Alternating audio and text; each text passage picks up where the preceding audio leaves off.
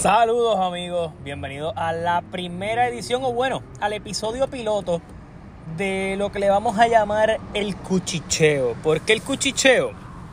Porque aunque el podcast se siga llamando Tras Bastidores por el momento, no es, por no es porque no se lo cambié, es que simplemente el sistema no me ha permitido y me ha aprobado el nombre. Una vez me aprueben el nombre, pues ya el podcast se llamará así todo el tiempo. ¿Por qué el cuchicheo? Y me voy a explicar eh, mucha de la gente que me escucha en podcast me sigue o me conoce a través de mi canal de YouTube, que es Carlos Toro, que es mi nombre obviamente, eh, donde específicamente tenemos el calentón, tras bastidores, hacemos las predicciones, hablamos de lucha libre todo el tiempo, pero eh, yo he hecho intentos de hablar de otros temas que a mí me gusta conversar, como la música,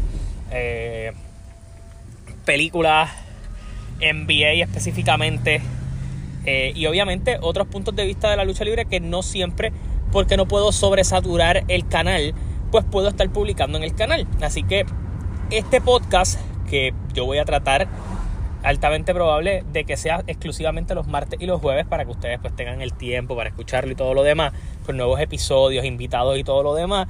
Yo trataré de no hacer de no hacer episodios extra a menos de que lo amerite la situación. Pero este episodio está saliendo viernes. Eh, y está saliendo viernes porque obviamente me parecía que era un poco extenso eh, sentarme a tal vez explicarles el concepto del programa eh, antes de tiempo. Y obviamente con eso dicho, pues vamos a conversar un poco. quiero arrancar hablando de lucha libre. Y tengo que hablar de lucha libre porque al momento de yo estar grabando esto es jueves en la noche. Eh, y ya han salido los ratings de AEW. Y AEW sacó 870 eh, mil televidentes, continuando la racha de mantenerse en los 800 mil televidentes, donde básicamente vimos el primer bajón y dijimos, pues ok, está bien. Semana pasada tuvieron un bajón donde se mantuvieron más o menos igual, pero la gente dice que eran buenos ratings, o al menos ellos aparentaban que eran buenos ratings porque era una semana de Thanksgiving donde la gente pues usualmente está viendo otras cosas o no está viendo televisión. Pero esta semana bajaron de esos ratings. Entonces, ¿cuál es el problema aquí? Casualmente hemos visto unas eh, inconsistencias en el buqueo de AEW que yo creo que en gran parte responsabilizan esto. CM Punk siempre era el encargado del momento más alto de la noche. En cambio, esa, posición se la están cediendo a John Moxley. Y aunque Moxley puede agarrar, si es el primer segmento, buenos números, eh, realmente todo el mundo quiere el primer segmento. ¿Por qué? Porque TBS, su serie más famosa en la historia es Big Bang Theory. Y ellos están dando episodios los miércoles antes de lo que va a ser eh, AEW Dynamite. ¿Y que ellos tratan de hacer? Que la gente que se quede eh, después de ver Big Bang Theory viendo el canal, todo ese rating lo coge el primer segmento para arrancar alto el programa. El fenómeno que hemos visto últimamente no les ha ayudado para nada porque han ido perdiendo cada vez menos gente después de Big Bang Theory. O sea, automáticamente Big Bang Theory acaba, la gente está cambiando el canal. Y Big Bang Theory es un programa que apela a un público al demográfico que ellos aman tanto del 18 al 49. Y ahí ellos están fallando. Eh, eh, en esta semana, el, momento donde más se acercaron al millón fue ese segmento de apertura de Moxley, que obviamente coge el rating de Big Bang Theory. Pero a partir de allí, todo fue un desbarajuste. El main event no tuvo buenos números. Eh, incluso en el segmento de NJF, que tal vez era lo más esperado de esta semana, en comparación con el segmento anterior, se mantuvo ahí, un poco más bajo incluso. O sea, la, lo que, la intención de programación que está intentando hacer AEW, ya sea por los problemas backstage que ha tenido, que han sido chismes y todo lo demás, por la pérdida de CM Punk y, o tal vez por la forma en que están buqueando, no está ayudando para nada a la programación. Entonces, de alguna manera, el interés ha descendido. Y pues obviamente eso se refleja en el, en el, buqueo refleja un descuido total, pero a la misma vez los ratings reflejan que ese descuido se está traspasando en interés del fanático. Y pues eso es un poquito peligroso. Y más cuando ellos cada vez se están acercando más a esa fecha de tener que renovar contrato con la compañía. Eh, y, mantener esos acuerdos altos. Así que hay que estar pendiente a toda esa situación de, de AEW. Yo voy a hablar un poquito más a fondo de esto en, el próximo video que va a estar saliendo mañana en mi canal. Salen dos videitos temprano mañana. Eh, antes de obviamente hacer el post show de, de SmackDown. Pero me parece que es un tema interesante para hablar.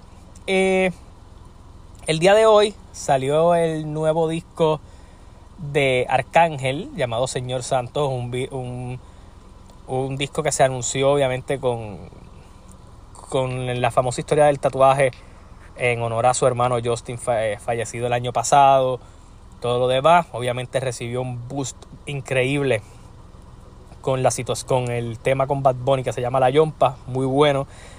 Y esto es un disco de trap, gente. Este, el que quiera escuchar reggaetoncito, todo lo que sea, escucha el disco de Raw, casi tecno, escucha el disco de Mora, casi tecno, que es la nueva vuelta que hemos visto en el género, pero si usted quiere escuchar un disco un poco maleantoso, con un poquito de esa vuelta trapera y de rap y ese tipo de cosas, y Alka sólido, yo creo que este disco para los fans de Alka va a ser un disco bien duro.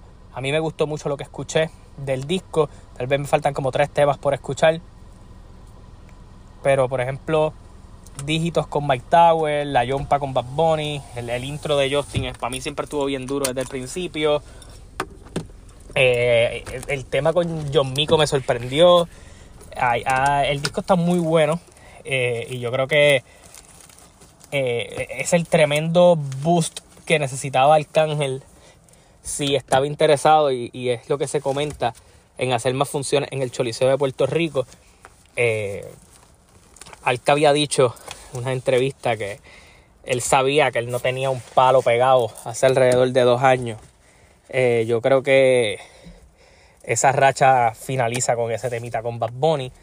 Eh, y, creo que es un buen disco, así que esa es mi recomendación en ese aspecto. Otra de las cosas que quiero hablar, que en términos de NBA, eh, y es que hay que hablar de Luka Doncic. Entonces, tenemos que mencionar a Luka Doncic y voy a explicar por qué. Porque yo ayer grabé un podcast con Daniel Portera. El episodio está disponible eh, a través de, de Anchor, de Spotify, de la red social que usted utilice para escuchar podcasts. Eh, y, creo que, que, llegamos a unas conclusiones bien interesantes. En ese podcast hablamos más de NBA que de otra cosa. Pero creo que una de las cosas que más me, me llamó la atención de, este podcast, cuando estuvimos hablando y llegando a, al análisis y a diferentes cosas, fue el factor eh, de que Luca es un gran jugador. Es un tipo que está teniendo una temporada impresionante. Pero cuando vienes a hablar de su impacto, hay mucha gente que duda. Mucha gente lo llama un James Harden de la vida, que es un tipo que atrae demasiado el balón hacia él mismo. Que si, eh, que si esto, que si lo otro. En fin, diferentes comentarios hacia su figura, eh, unos tal vez justos, otros tal vez un tanto injustos. Sabemos que, eh, pues, eh, el señor Luca Doncic es un anotador increíble, pero a la misma vez también es un gran pasador, un gran reboteador, es un tipo bien all around. Pero cuando analizas su impacto eh, en victorias es gigante. Claro que sí. ¿Por qué? Porque es un tipo que tuvo una racha increíble de 30 puntos por juego. En un caso como hoy que jugó contra Detroit, él metió 35 puntos, 5 rebotes, 10 asistencias, 3 steals, eh, tirando básicamente eh, bien, pero jugando 41 minutos. Eh, estuvo bien apoyado por Tim Hardaway, estuvo bien apoyado por Christian Woods, pero no fue suficiente para derrotar un equipo que podríamos llamarlo inferior o llamarlo un equipo un tanto mediocre. En el caso de Detroit, un equipo que los derrotó en overtime. si venimos a ver en, otros, algún otro juego que ha tenido Lucas recientemente, Lucas tuvo una victoria sobre Golden State. En este juego, Luca hizo un 41, 12 y 12 y solo estuvo apoyado fuertemente por Tim Hardaway. Las piezas que tiene alrededor Luca Doncic, siendo francos, no son las mejores piezas. Entonces, Luca Doncic tiene que jalar en muchas ocasiones el juego hacia él. ¿Por qué? Porque él está consciente de que el talento alrededor de él, tal vez a excepción de Christian Wood, tal vez a excepción de Spencer Dinwiddie, son gente que se puede crear ofensiva a su propia manera, a su propio estilo. Pero con Luca jugando con ellos, en muchas ocasiones Luca peca de jalar el juego hacia él. ¿Por qué? Porque él se ve tanto como, la, como el mejor pasador del equipo, pero a la misma vez el mejor jugador del equipo y el mejor tirador del equipo. Se vuelve a apostar a él siempre. Eh, y en esas ocasiones es donde Luca tiende a perder un poco el control de los partidos, sobreconfiándose de que él puede virar la tortilla, de que él puede cambiar el, el, el rumbo del juego lo cual no es una mala idea. Y Luca está teniendo un año impresionante en términos de estadísticas personales este año, eh, si lo comparamos un poco tal vez con los promedios del año pasado, eh, Luca está jugando más minutos que nunca, pero está anotando 33.6 puntos por juego, eh, está tirando 50% de field goal, está metiendo menos triples del usual, pero está intentando menos que el usual también, está tirando inferior a los últimos dos años, en, ese término. Eh, está yendo más a la línea de tiro libre. Eh, aunque sus porcentajes no son los mejores del mundo. En asistencia está casi empate con su mejor temporada. En rebote está en su tercera mejor temporada hasta el momento. Está teniendo menos turnovers que en muchas ocasiones, que en ese aspecto es lo que la gente no habla. Está promediando casi dos steals. Eh, y yo creo que en ese eh, lleva 11 doble doble, lleva 5 triple double. O sea, en, términos de ese tipo de estadísticas, él lo está haciendo muy bien. Eh, el problema más grande, y obviamente pues está teniendo el usage percentage más alto de toda su carrera. Pero yo creo que el, el, donde hay que dejarnos llevar, donde tal vez hay que analizar un poco, es en cómo esto está impactando el juego. Y en estos momentos los Dallas Mavericks juegan para 10 victorias, 11 derrotas. Lo cual es un récord negativo en estos momentos, pero toda la responsabilidad de esas, de, esas victorias, muchas se las podemos dar a Lucas. De esas derrotas, tal vez en muchas ocasiones uno puede responsabilizar a Lucas, pero eh, creo que la gerencia también ha fallado un poco en, en ese factor. Así que al menos esa es mi opinión en términos de Luca Doncic y el impacto en Dallas Maverick. Obviamente, esto es un programa bien variado y yo voy a hablar de mis intereses. Yo lo dije ya y obviamente pues es un programa que espero que les guste. Porque obviamente hablamos diversos temas y creo que podemos apelar a diversas audiencias. Y una de las cosas que a mí me gusta, yo me disfruto mucho el boxeo. En los últimos años yo creo que había recibido como un bajón, pero últimamente la modalidad nueva de querer hacer las peleas de campeonato indiscutible le ha dado un nuevo brillo al boxeo. Además de que hay mucho talento bueno subiendo, tanto en Puerto Rico como en diversas partes del mundo. Pero esta modalidad de los campeones indiscutibles nos lleva a muchas noticias que están pasando dentro del mundo del boxeo. Y obviamente la más reciente y la más que está sonando últimamente es específicamente con el peso de las 135 libras, un peso que se ha calentado muchísimo y que me recuerda mucho el tiempo prime de los welterweight.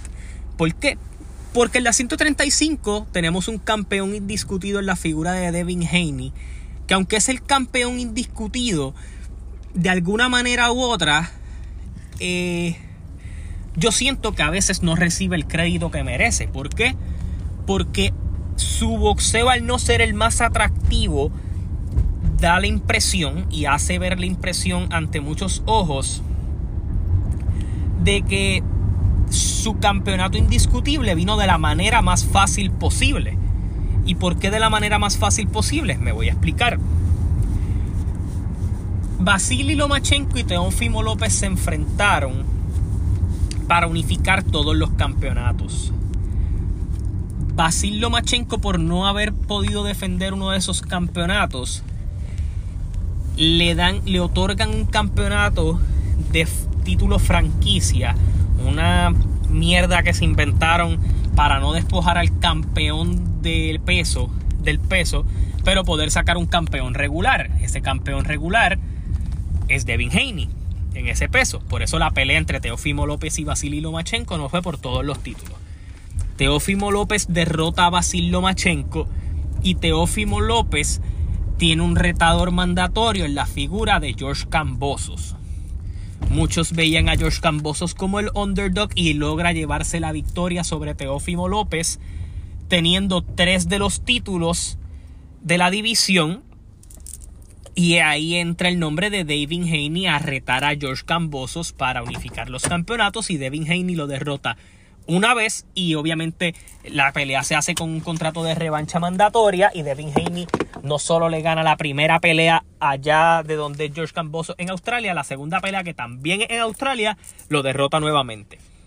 Obviamente esto eleva el valor de Devin Haney y todo esto confabula varias cosas. En las 135 nombres como Isaac Cruz, como Ryan García, como, como Gervonta Davis, como Vasily Lomachenko, empiezan a tomar fuerza, pero de la misma manera, tanto Ryan García como Teofimo López hacen movidas de pelear en las 140 libras al hacérsele bien difícil hacer el peso de las 135. Ryan García eh, hace dos peleas en las 140, luce espectacular en el peso pero la pelea que se ha estado cocinando todo este tiempo por la mala sangre, por los comentarios, por el overhype hacia Ryan García es con Gervonta Davis, que de alguna manera u otra es el campeón, o sea, el supercampeón, que estas son las estrategias para tener dos campeones que se hacen en los pesos, de las 135 es Gervonta Davis y el supercampeón es Devin Haney. Obviamente se estaba cuadrando una pelea entre Gervonta Davis y Ryan García, pelea que se suponía que se iba a dar en enero, pero al ambos estar en televisoras contrarias no se pudo dar ahora y se espera que se dé para el mes de abril. Obviamente, con el mes de abril en mente, eh, Davis tenía que hacer una pelea contra un mandatorio y de la misma manera Ryan García va a aprovechar para hacer una pelea antes de enfrentarse a, a Davis también en el mes de enero. Eh, ¿Cuál es la gran disyuntiva de esta pelea? Bien sencilla. Obviamente va a ser por campeonato, pero eh, el conflicto más grande de esta pelea es va a ser por campeonato, pero en las 140, porque ya Gervonta Davis ha batallado en este peso o vamos a tener otra pelea en la 135, ambos teniéndose que esforzar para dar el peso, con la intención de obviamente hacer una pelea de donde estén todos los títulos en juego eh, contra David Haney. Pero David Haney, que es de Top Ranks, tiene tres nombres bien interesantes, específicamente dos rondando, bueno, tres, tres rondando su cabeza en las 135 libras. Específicamente el más sonado y el que se está cuadrando la fecha es contra Vasily Lomachenko. Y esta es la pelea que para mí puede convertir a Devin Haney en una superestrella en su peso. Entonces, ¿por qué digo que pelear con Lomachenko convierta a Devin Haney en la superestrella que yo creo que Top Ranks está buscando que sea. Y voy a explicar. Devin Haney no es un tipo que sea sumamente atractivo por su trash talk o porque su boxeo, al ser un, un boxeo bonito, pero no es un boxeo vistoso porque no es este guerrero, es un tipo más estratégico. Entonces, pelear con Lomachenko, que ya tiene su fama y todo lo demás, que también viene de no lucir también en su última pelea, ya sea por edad o por inactividad, pone a Devin Haney en una muy buena contención y en una muy buena conversación. ¿Por qué? Porque derrotaría al ex campeón de las 135 libras, derrotó en dos ocasiones al que fue casi el campeón indiscutido, y de derrotar a Lomachenko quedan varios nombres. El ganador de Davis y García, que tal vez sería una pelea un poquito más complicada, porque son de otras televisoras, pero sería atractivo porque podría hacer una pelea con todos los títulos envueltos. O de Devin Haney salir victorioso de esta pelea con Lomachenko, que se está cuadrando, todavía no hay fecha para ella. Pudiera ir contra el que se espera que sea el rey de las 135 libras, ya que en las 130 dominó con facilidad, que Shakur Stevenson, un muchacho que sí creo que tiene todo para convertirse en una superestrella. Así que las 135 están bien interesantes, pero no solo es en ese peso donde las peleas de unificación están sonando sumamente fuerte y dando de qué hablar en el mundo del boxeo, porque además de todo lo, lo mencionado anteriormente dentro de este programa, que no estoy queriendo decir que esto sea la resurrección del boxeo, pero en las 147, que son los welter, usted tiene a un tipo como Errol Spence, que está loco por pelear con Terence Crawford, pero Terence Crawford decidió coger otra pelea, que yo creo que es una pelea casi hasta preparatoria, eh, donde Errol Spence tiene ahora la obligación de enfrentarse al ex campeón Kit Turman o a Emantas Stanioni, que es el subcampeón de este peso. Y Errol Spence, de tener estas victorias, sin duda alguna, estaría por encima de Terence Crawford en términos de quién es el mejor peleador libra por libra. En mi entender, siempre ha estado arriba en los últimos años. Terence Crawford sí unificó la 140, pero toda la calidad de los peleadores con los que ha peleado en 147, a excepción de Sean Porter, eh, ha sido inferior. Eh, no hablo mucho de las 140, porque allí Josh Taylor, para tener una revancha con Cateral y además de que está interesado en subir a la 147, ha ido dejando poco a poco sus títulos vacantes, así que no hay mucho que, conversar en ese peso, al igual que en la 140, que hay eh, de la 130, que también hay ese mismo conflicto. Por otro lado, cuando subimos de peso y vamos a las 160, eh, pues vemos un, un Gennady Golovkin que después de haber caído derrotado ante Canelo, va a un peso donde todo el mundo está hambriento por ganar las dos correas que él tiene, que son las, de las del WBA y la del IBF. Así que esas 160 hay mucho que, preguntarse.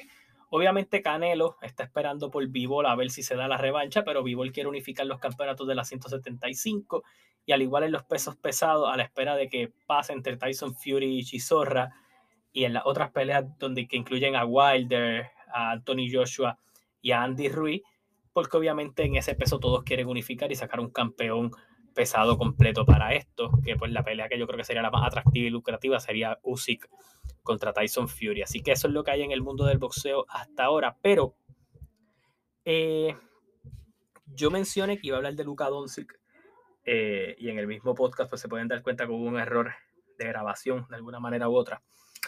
Eh, y creo que hay que ser eh, bien enfático en cuando conversamos sobre la responsabilidad que tiene Luka Doncic en este equipo de los Dallas Mavericks, porque la responsabilidad, a mi entender, completa no recae sobre él.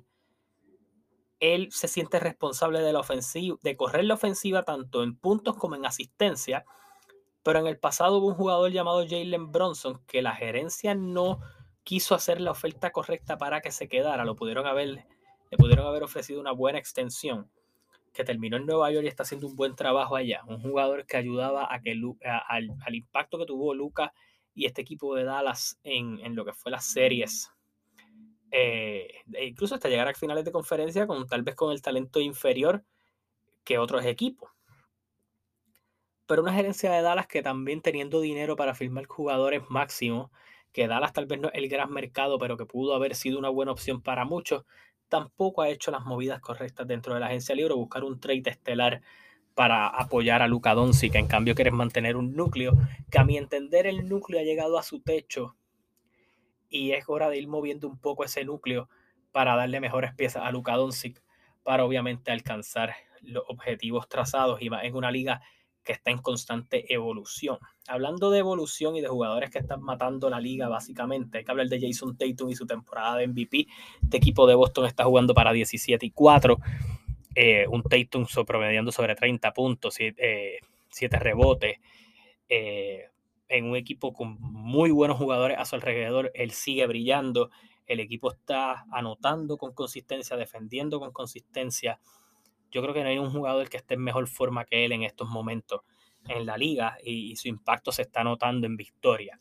Otro jugador que pasa por debajo del radar es Devin Booker. Yo creo que yo he sido crítico de Devin Booker en otras ocasiones. Tal vez porque creo que hay mucha gente que o lo, o lo tienen muy underrated o lo tienen muy overrated. Pero creo que en el momento de hoy, quien está haciendo el mejor trabajo como Churingar es él.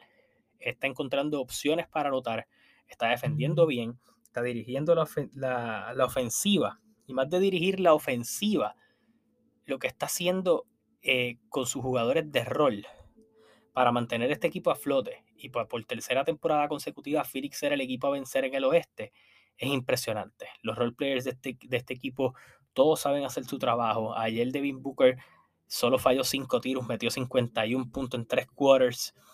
Eh, el trabajo que está haciendo es excepcional y más cuando tú cuentas que hay varios jugadores lesionados, específicamente Chris Paul y Cameron Johnson, y un Jay Crowder que está a la espera de hacer un trade por él que te convenga. Así que mm, brutal lo que está haciendo Boston, brutal lo que está haciendo Phoenix, pero hay que hablar de los Lakers que han enderezado un poco la curva a su favor eh, durante este, estos últimos juegos.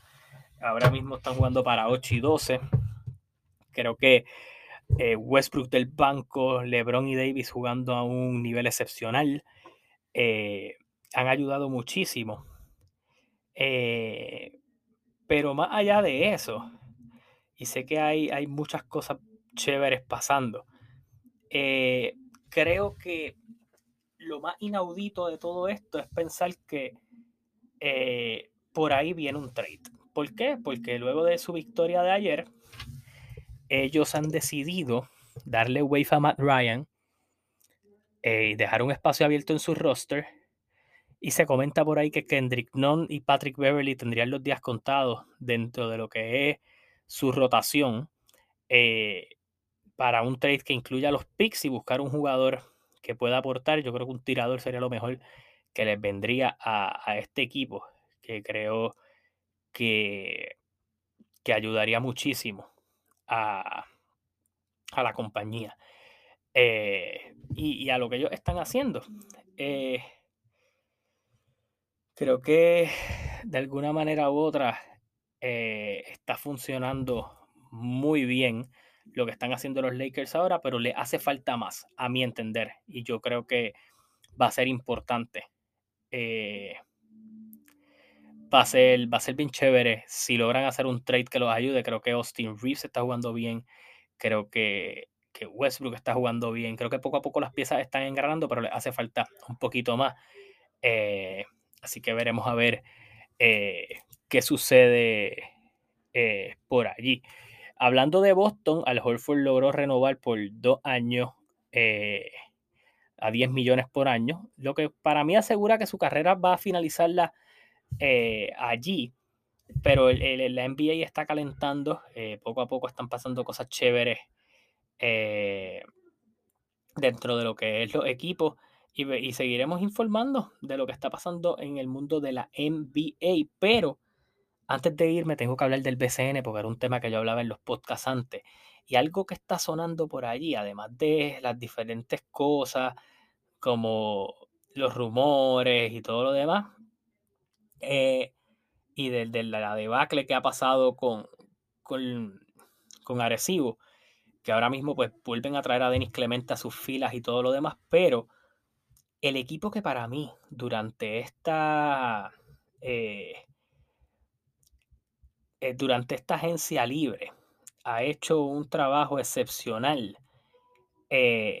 tiene que ser el equipo de Guaynabo.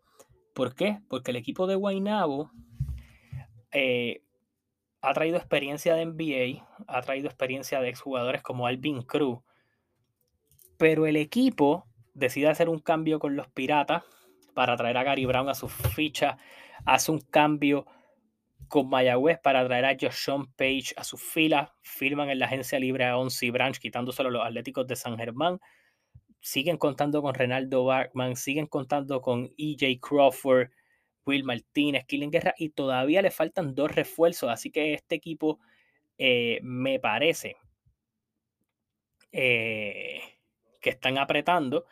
Eh, dicen por ahí también se rumora que le dio, intentó ofrecerle buen dinero a Onsi Branch para que, para que llegara, pero pues obviamente pues no terminó decidiéndose por el equipo de Guaynabo.